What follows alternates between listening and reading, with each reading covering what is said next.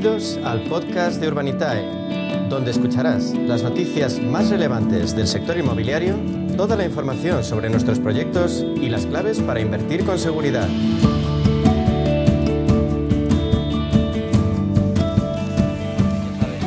En el sector inmobiliario como alternativa de inversión al alcance de cualquiera gracias al crowdfunding. Nos permite acceder a grandes proyectos habitualmente fuera de la capacidad de tiro del inversor particular. ¿Con quién lo hacemos? Con la referencia total en este ámbito en nuestro país, con los líderes del crowdfunding inmobiliario en España, con Urbanitae.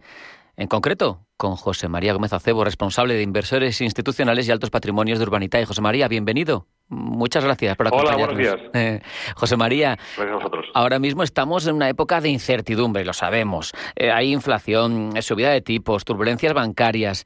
Eh, ¿Qué opinas? ¿Crees que es un contexto propicio para invertir en sectores considerados refugio, como es el caso del inmobiliario?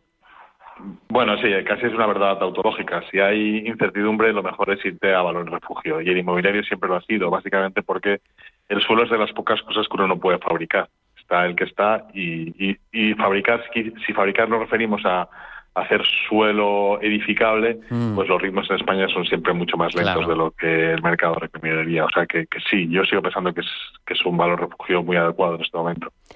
Eh, por otro lado, Idealista alerta de que la oferta de vivienda en alquiler en España ha caído un 5% en el último año, que marca mínimos nada menos que desde 2016. José María, ¿qué crees que obedece este descenso? ¿Crees que mm, precisamente la nueva ley de vivienda que tenemos sobre la mesa va a tener un impacto positivo? Bueno, sin duda va a tener un impacto positivo para, para el gobierno. Es una ley bien pensada, lleva tres años en la nevera y la sacan en un momento en que queda muy poco para las elecciones. Los impactos positivos parciales serán para los inquilinos, que verán que sus alquileres lo suben, Mm. pero a medio plazo, que es cuando ya habrán pasado las elecciones, se notará lo que ya se ha visto en Barcelona, en Berlín, de medidas de intervencionista del mercado de alquiler que lo que hacen es reducir la oferta. Si se reduce la oferta, obviamente el precio no puede bajar. Claro. Y eso es lo que iremos viendo con el tiempo. Mm. Y de cara a lo que queda de 2023, en tu opinión, ¿qué es lo que más preocupa a los promotores con los que trabajáis, que lo estáis pulsando en el día a día? Bien, hay una parte efectivamente de las que has comentado antes, esta subida de los tipos, entonces en según segmentos de rentas medias, medias bajas, eh, primera vivienda, eh, está costando vender más y eso los promotores lo ven con preocupación y los bancos a la hora de financiar les pasa lo mismo. En proyectos de segunda residencia, Costa, Baleares, eh, Canarias, eh, Lujo, ahí sí que estamos viendo que el mercado continúa fuerte. Es verdad que hay una parte significativa de los compradores de esas viviendas que no acuden a financiación bancaria y por tanto la subida de tipos eh, no les preocupa y en cambio hay buenas oportunidades. Entonces a los promotores lo que les preocupa básicamente, como siempre, esa regulación es el tema de las licencias, es el tema de los tipos de interés, pero sobre todo es que la demanda eh, en según se- qué segmentos no está funcionando igual que funcionaba hace unos años. Dejamos la coyuntura, vamos con vuestra actividad en concreto, lo que va de ejercicio Urbanitae, devuelto íntegramente la inversión en cinco proyectos. Rentabilidad anual del 12%, un punto mejor de lo previsto. Eh, ¿Son sostenibles esas rentabilidades en el futuro? Bueno, nosotros pensamos que sí. De hecho, yo cre- creemos que incluso pueden ir a mejor, dado que eh, los tipos de interés han subido y, por tanto, eh, la prima de riesgo que nos pide los inversores es más alta y estamos negociando préstamos eh, o condiciones de inversión con retornos incluso mejores. Así que no vemos en el horizonte ningún proyecto que nos genere dolor de cabeza y creemos que las rentabilidades que vamos consiguiendo tiene una línea sostenida y constante y históricamente en ningún proyecto ha perdido dinero, ninguno y típicamente han mejorado siempre la rentabilidad que nosotros estimamos, que ya de por sí es generosa, suele estar por encima del, del 12%, como tú decías. Claro. Hasta el 30 de junio estamos en plena campaña de la renta. Eh, cuéntanos, explicar a los oyentes cómo se declaran Hacienda las inversiones en Urbanitae. Bueno, en la parte de renta, de declaración de la renta, eh, lo que Urbanitae facilita es un extracto completo de todas las eh, pagos efectuados. Los rendimientos que se obtienen de nuestras inversiones están sujetas a retención del 19%, como en cualquier inversor, inversión financiera, y esa retención que ya se ha efectuado eh, aparece en, en cada inversor en un, en un formulario donde se detalla exactamente en qué proyectos y cuál es la retención mantenida. En lo que se refiere a patrimonio, también damos una composición exacta de las inversiones que tienen los, nuestros inversores para, en su caso, incluir esa declaración de patrimonio. Es todo eso lo que procuramos es tenerlo puntualmente accesible desde la web de cada inversor, detallando la sociedad que ha pagado, cuánto ha retenido y cuál es el rendimiento finalmente obtenido.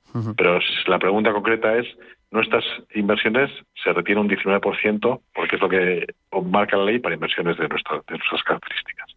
Entendido. Sobre el beneficio obtenido. Claro.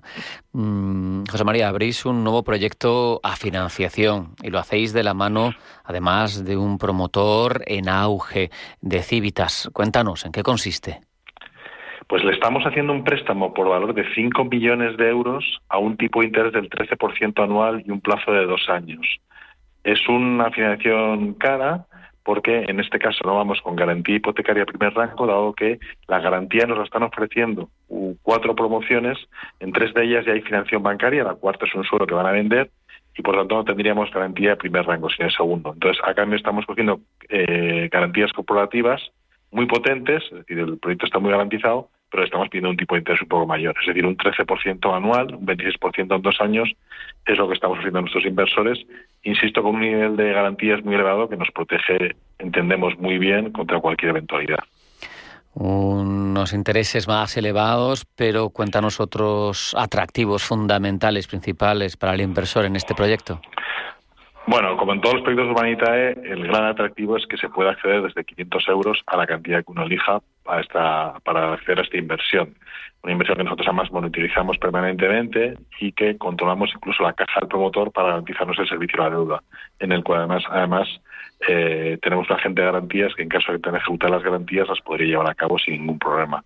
Por tanto, seguridad, información permanente, la marcha del proyecto y, por supuesto, un nivel de retorno muy atractivo, eh, incluso en el actual contexto de tipos de interés elevado. Sobran las razones. Eh, nos lo contabas antes, es un proyecto de 5 millones de euros. Eh, ¿Hay limitación a la hora de invertir?